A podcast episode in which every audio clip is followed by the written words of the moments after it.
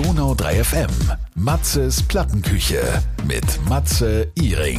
Heute bin ich gelandet in Föhringen und ich freue mich, dass der Christoph Scherer heute mein Gast in der Plattenküche ist. Erstmal Hallo und Servus. Hallo Matze, vielen Dank für die Einladung. Ich freue mich sehr, dass du da bist. Wir sind ja schon seit langem auf Facebook befreundet und da bin ich auf dich aufmerksam geworden. Dachte mir, ich muss jetzt einfach mal schauen, wo der Christoph steckt, was er macht, was er genau äh, tut und wie seine Liebe und seine Leidenschaft zum Schlagzeug entstanden ist. Ja, super, danke. Ja, fangen wir mal ganz am Anfang an, Christoph. Es ging bei dir natürlich schon in der, in der Schule, hast du gesagt, los, ne? Ja, genau. Also im Grunde, das Trommeln habe ich so mit 8, 9 für mich entdeckt. Ich bin Laubheimer, da gab es das Laubheimer Heimatfest. Da gibt es Umzüge, Musikvereine, von Fahrerzüge laufen vorbei und das hat mich einfach total gefesselt früher. Das war, ist so der erste Moment, wo ich gedacht habe, das ist eigentlich finde ich super.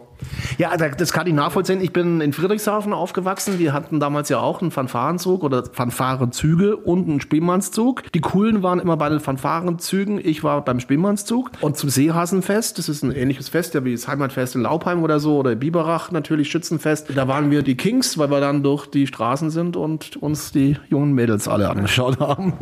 Ja, genau. Und die haben mir halt diese Trommeln am Anfang nachgebaut, wirklich, wie man sich vorstellt, mit so alle, alle Schlagzeuger in meinem Alter erzählen das mit so Waschpulvertrommler, so Persil aus Karton. Die halten nicht lang, aber die klingen ganz gut und habe mir halt selber meine Instrumente gebaut. Und dann war ich irgendwann selber in so einem Verein über den Mus ähm, Gesangsverein von Laubheim. Da gibt es den Baldringer Haufen. Dann habe ich selber so eine Trommel gekriegt.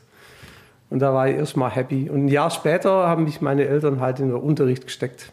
Sehr gut. Und die Nachbarn und die Eltern haben dann die, die Hände über den Kopf zusammengeschlagen, weil der Christoph immer fleißig getrommelt hat und Krach gemacht hat. Ja, das ging. Und ich habe im ersten Jahr oder zwei Jahre, als mein Unterricht losging, an einer privaten Schlagzeugschule in Laubheim, das erste Mal so eine Gummimatte gekriegt von meinem Lehrer. Und ich meine, da hört man ja nicht viel. Und ich habe zu der Zeit auch nicht viel geübt, muss ich sagen. Also ich habe eher so dieses Fanfaren-Ding im Kopf gehabt und habe es so nachgespielt, genau. Und dann nach der Schule, das liest sich ja bei dir in deinem Lebenslauf, Christoph, so ein bisschen wie das Who is Who des Schlagzeugers, ne? nee, also, ja, also wie gesagt, ich bin so nach zwei, drei Jahren Unterricht dann in, der, in die in den Musikverein eingetreten. Parallel kam dann die Schulband dazu, da haben wir halt so Rock, Pop und Funk-Sachen nachgespielt und so. Wir haben in Laubheim äh, so kleine Musikszene gehabt. Ich weiß nicht, Joe Fessele, Norbert Streit, ob du die Leute kennst. Das waren meine Idole. Und dann war mir auch ganz schnell klar, schon während der Schulzeit, das ist mein Ding, das mache ich auch.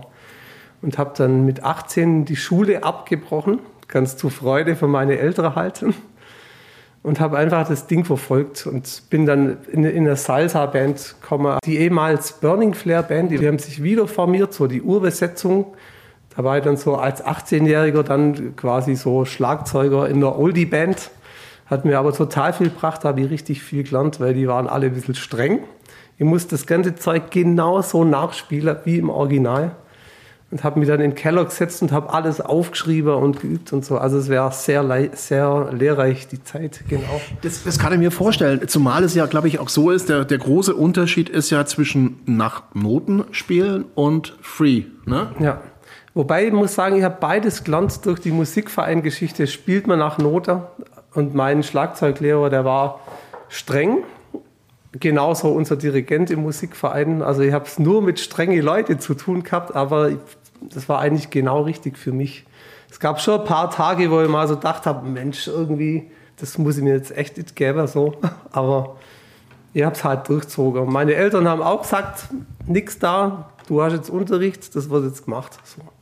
Ja, und es gibt ja so, so, so begnadete Menschen wie, wie, wie Helge Schneider oder auch jetzt letztendlich äh, damals äh, Prince, als er noch gelebt hat, logischerweise, der, der hat immer gesagt bei Interviews, er hat noch nie in seinem Leben irgendwelche welche Noten gelernt. Und, und das finde ich so krass, wenn man dann sich überlegt, wie, wie die dann musizieren. Ja, das finde ich auch. Der Helmut Hattler hier, Helmut Hattler, ja. schafft es ja auch so ein Beispiel. Also schon mega, finde ich auch cool. So rein aus dem Bauch raus Musik machen. Jetzt für mich persönlich ist beides wichtig, weil ich ja auch in der Musikschule unterrichte und ich will ja ein fundiertes, grundlegendes Wissen irgendwie weitergeben und die Noten gehören für mich schon dazu. Wobei ich schon versuche, live halt alles auswendig zum Spielen und so. Und wenn du dann am Schlagzeug bist, äh, Unterschied zwischen Musizieren im Studio und live auf der Bühne, das sind, glaube ich, auch nochmal zwei Paar Stiefel, ne? Ja, das sind wirklich zwei Paar Sachen. Im Studio ist ja manchmal so, du bist dann allein in deiner Schlagzeugkammer und draußen durch das Fenster sitzt halt jemand am Mischpult, kein Publikum und ja, klar, diese Live-Atmosphäre wäre bei manchen Aufnahmen wahrscheinlich cool, wenn das dabei wäre. So. Was ist eigentlich dein, deine Berufsbezeichnung? Schlagzeuger und Perkussionist, würde ich sagen. Und das tragst du dann auch ein, wenn du jetzt zum Beispiel irgendwo in ein Hotel eincheckst? Ja, genau. Oder Musiker oder so. Also, es, ja, genau. Sehr gut. Wobei, wenn, wenn du jetzt, ja, zurzeit habe ich viel Unterricht.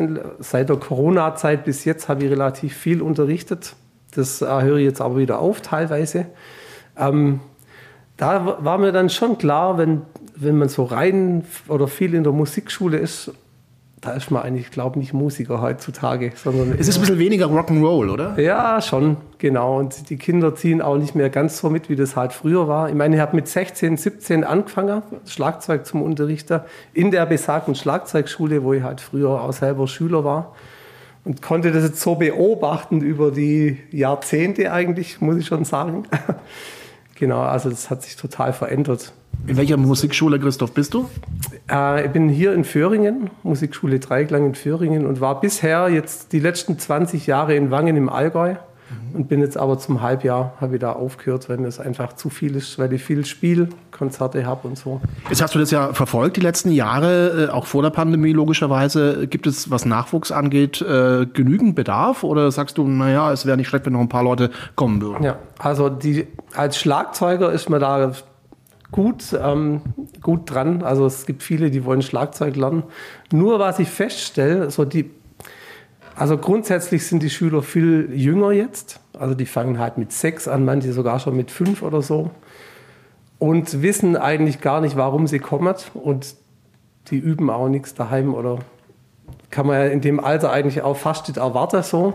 Und früher war es halt so, da hat man halt mit zehn angefangen und die Kinder wussten schon, okay, wie bei mir früher auch, ich finde Schlagzeug cool, ich mache das jetzt und dann wird es auch irgendwie durchzogen. So. Du hast selber ja auch Kinder. Sind die auch schon äh, am Schlagzeug? Ja, da bin ich ganz happy zurzeit. Die sind voll drauf. Also, weil die, also die waren schon bei ein paar Konzerte mit. Die wissen ja, was hier abgeht. Bei uns spielt Musik eine große Rolle. Meine Frau singt im Chor auch, spielt Klavier so ein bisschen und ja. Unten im Studio stehen drei Schlagzeuge parat. Die sind jeden Tag da unter und lassen sich von mir nichts zeigen, aber ist egal. Die spielen und es hört sich zum Teil auch schon ganz gut an.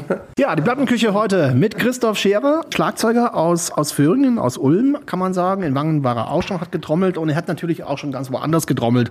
Bei der Bundeswehr zum Beispiel oder auch in Brasilien. Erzähl. Ja, genau. Also, nachdem ich die Schule abgebrochen habe mit 18, dann ging das so ein Jahr und ich dachte schon, hey, cool, jetzt bin ich hier, ich habe so meine Band, wo ich Hochzeiten gespielt habe, paar Firmenfeiern, es läuft mit einer Salsa-Band aus Memmingen. Habe ich auch Geld verdient und war alles cool und plötzlich kam der Einberufungsbescheid von der Bundeswehr. Da habe ich ja überhaupt nicht damit gerechnet, dass sowas, dass es das ja auch noch gibt damals, die Wehrpflicht halt. Genau, und dann habe ich halt überlegt so, okay, wenn, wenn ich das mache, dann bei dem Musiker halt weil ich wusste, dass es dieses Musikchor gab. Genau, dann habe ich mich halt auf diese Aufnahmeprüfung vorbereitet und musste da ein paar Sachen vorspielen und so. Und es hat dann geklappt. Und am Ende war ich sogar Zeitsoldat für drei Jahre. Genau, das hat echt Spaß gemacht, muss ich sagen. Und dann war ich insgesamt drei Jahre dabei. Und dann bist du nach Brasilien? Dann bin ich wieder in die alte Musikschule zurück erstmal und wusste erstmal gar nicht, was wie es jetzt weitergeht. Habe dann ein bisschen weiter unterrichtet und habe dann schon das Gefühl gehabt, so ganz irgendwas muss jetzt passieren. So. Dann war halt das Ding, ich habe ja kein Abi und so und dann habe ich schon geguckt, okay, man kann Schlagzeug studieren, Jazz, Popularmusik wäre mein Ding gewesen und so. Da war ich aber dann erstmal noch ein bisschen zu feig oder habe nicht so das Selbstvertrauen gehabt und habe das dann mal ein bisschen so aufgeschoben. Ich habe mich zwar quasi beworben oder wollte die Aufnahmeprüfung machen, aber da habe ich einfach geschwänzt. Dann Und ich habe dann stattdessen in Drossinger so einen berufsbegleitender Lehrgang gemacht. Da gibt es um Schlagzeug, Pädagogik, wie man unterrichtet. Sechs Arbeitsphasen, eine Woche, über zwei Jahre verteilt. Und ähm, da bin ich auf den José Cartijo getroffen. Der war da Dozent und er ist auch Dozent in Mannheim an der Hochschule für Percussion. Und dann sind wir so ins Gespräch gekommen und so und er hat dann irgendwann hat er zu mir gesagt, Christoph, hast du nicht Lust nach Mannheim zum, zum Studium? Und dann habe ich gesagt, du, vor einem Jahr wäre ich fast gekommen, ich habe ich hab geschwänzt. Und das fand er dann lustig. Und dann hat er mich da so ein bisschen reinklupft, hat gesagt, komm Christoph, das kriegt man hin du spielst vor, machst die Aufnahmeprüfung und das dann, ja.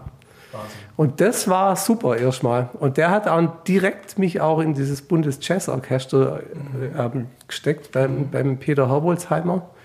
Da war ich dann in dieser Konzertbesetzung auch direkt. Und da ist für mich so eine Welt aufgegangen. Das war auch in Drossing in Arbeitsphase. Bin da in der ersten Probe gesessen, so an meine Kongas. Der hat eingezählt, der Herbolzheimer, und dann, das war wie eine Wand da bin ich erstmal nur da gestanden, so, Alter, das ist mal jetzt eine ganz andere Liga nochmal irgendwie. Also das habe ich bis daher nie so wahrgenommen. Ja. Weil so eine Big das ist eine Big Band, ja. die hat so richtig Druck und die spielen, die haben perfekt gespielt, die Jungs, alle jünger wie ich. Ich war damals schon 25, glaube oder so, oder 24. Und da gab es, glaube ich, so, wenn ich mich dunkel erinnere, die Regel, man darf nur bis 25 da spielen oh, okay. und dann genau. Und ich habe das dann nochmal ein Jahr mitnehmen dürfen, so haben wir in Deutschland rumgetourt. Das war so auch meine erste Tour in dem Sinn, genau. Also der José war wie so ein Wegweiser für mich. Ja, jetzt hast du ja Christoph angesprochen, du bist auf der einen Seite in der Musikschule als, als Schlagzeuglehrer tätig und dann äh, ist es halt eben die andere Geschichte von dir, das ist der Rock'n'Roll. Das sind dann die Bühnen in Deutschland, es sind Künstler, die man kennt, es ist ja ein Tourbus wahrscheinlich, ein Nightliner, es sind die Hotels, das ist was ganz anderes, ne? Ja, total eine ganz andere Welt, genau. Also gerade im äh, 22 war diese Tour mit Pietro Lombardi, es ging über, ich glaube, sieben Wochen waren wir weg, nicht am Stück, wir haben ein paar Tage immer so dazwischen gehabt und so. Und ähm, das war schon, also erstmal sieben Wochen Unterrichtsausfall an der Musikschule, war natürlich außerhalb der Ferien. Ja, es ist wahrscheinlich auch nicht so einfach für dich, das dann alles unter einen Hut zu bringen, ja. Ja, das war eine Katastrophe eigentlich. Ich habe ein komplettes Jahr dann damit verbracht, irgendwie die Schüler nachzuholen. Ich meine, ich bin total dankbar meinen Chefs. Das, ich habe ja zwei Musikschüler zu der Zeit noch gehabt und so, dass die das so mitmachen. Weil, und auch sowieso meine Familie, weißt, mit drei Kindern, oder die Christina hat alles alleine gestemmt in der Zeit. Und das. Ja. Ich meine, ohne so einen Rückhalt wäre sowas gar nicht möglich, genau. Also Bei Pietro Lombardi, muss ich sagen, war ich damals auch ein bisschen verwundert, weil ich dachte eigentlich, der macht immer nur Halblayback. Da ist wirklich eine Band da, ja. Ja, also ich war auch erstmal überrascht, als der Anruf kam. Beziehungsweise ich habe erst auch mal, muss ich zugeben, peinlich irgendwie erst mal gegoogelt, wer er ist, weil ich halt, das ist halt nicht mein, meine Musik oder mein Metier eigentlich. Und ähm, ich habe dann gegoogelt und habe dachte so, okay, das wird bestimmt cool, weil die Band ist, also da kannte die Musiker. Das ist für mich halt immer wichtig, wenn du in einer Band spielst, das muss einfach, das muss ein coole Typen sein. Und dann ist die Musik, der Stil erstmal, genau. Aber wie, wie, also, wie, wie, geht dann, wie funktioniert sowas? Also ich, man macht ja die Interviews mit den ganzen Künstlern immer. Wie muss man sich das vorstellen, wenn jetzt ein Künstler auf Tour geht, wie Pietro Lombardi, und sagt, du, ich will jetzt eine Band haben? Genau, also das Ganze läuft über eine Konzertagentur, die jemand engagiert, der dann die Band zusammenstellt. Ich meine, der Pietro selber ist jetzt in dem Musiker, Musiker-Ding gar nicht so arg drin, genau, weil er ja noch nie eine Band gehabt hat. Das heißt dann, äh, ihr wisst dann, die, ihr habt die, die Running Order der, der, der Songs von einem Konzert, ihr fummelt die dann zusammen, ihr werdet dann irgendwo euch treffen und dann wird geprobt. Erstmal wahrscheinlich ohne Künstler, dann mit Künstler, oder? Ja, genau. Wir kriegen vorab die Songs halt per E-Mail, dann hört man sich das raus. Es gibt Zuspieler, das ist ja heutzutage auch so üblich in der Popmusik. Genau. Und dann guckt man, wie das alles zusammenpasst und so. Und dann in der nächsten Probe war dann der Petro halt dabei. Bei Live-Konzerten ist es ja auch immer so, dass man sagt, äh, bei den großen Konzerten, die singen eigentlich gar nicht so live, weil da läuft irgendwas mit oder sonst irgendwie. Jetzt bist du ja jemand, der aus dem Nähkästchen ein bisschen plaudern kann. Also wenn der Pietro auf der Bühne ist, dann singt er. Der singt, ja genau. Ja, das ist, war alles live. Wir hätten die Möglichkeit gehabt, dass man die Stimme reinfährt. Das gibt's, aber haben wir jetzt eigentlich nie braucht. So, ja, genau. Jetzt haben wir gehört, Pietro Lombardi, Langsess Arena, 10.000 Menschen waren da. Klar, das ist natürlich für einen Musiker oder eine Musikerin muss das der Hammer sein. Jetzt hast du aber auch und trommelst ja immer noch bei Yassi Hofer, ist ja jetzt auch von der Genre, vom Musikgenre her was völlig anderes. Wie ja. war da die Geschichte? Das, da, da, bin ich vor zehn Jahren jetzt, wir haben dieses Jahr das Zehnjährige dazu gestoßen. Eigentlich erstmal so als Aushilfsschlagzeuger der Bassist, der Steffen Knaus, der, der da mitspielt, der hat mich da ins Boot geholt, weil der damalige Schlagzeuger war viel unterwegs, war viel weg und so, mhm. bin ich immer eingesprungen und irgendwie dann da halt hängen geblieben. Und dann, jetzt ist voll die Family halt. Das Lustige war so, in der ersten Probe, wo ich dabei war, mir ein paar Songs gespielt, dann haben wir kurz Pause gemacht und hat Jasi gesagt, hey Christoph, alles super, aber kannst du lauter spielen? Und das war ich bis dahin nie gewohnt, weil ich nicht so der Rocker bin. Ich komme halt so aus der Jazzmusik, ja, ja, ja, wie gesagt, Percussion spielen und Popmusik, sowas. Genau, Salsa-Band und so. Und jetzt bin ich plötzlich so mit, mit einer Rock-Gitarristin unterwegs. Genau. Ich habe mir dann erstmal dickere Stöcke zugelegt, dann wird es automatisch lauter. Genau. Und jetzt mache ich das seit zehn Jahren und das ist so total so eine Familie mittlerweile. Mit ihrem Vater mit dabei und dann sind wir halt zu viert unterwegs ja, also ich habe sowieso das Gefühl, dass ihr Musiker untereinander ganz anders agiert, wie, wie man das so vielleicht auch sich denkt, weil Yassi spielt ja jetzt auch die Gitarristin bei der Helene Fischer aktuell auf der Tour. Die Musiker von der Helene Fischer spielen dann wieder bei der Band von Udo Lindenberg oder Peter Maffay. Also das ist ja sowieso alles verrückt. Ja, ist wirklich verrückt, finde ich auch, ja.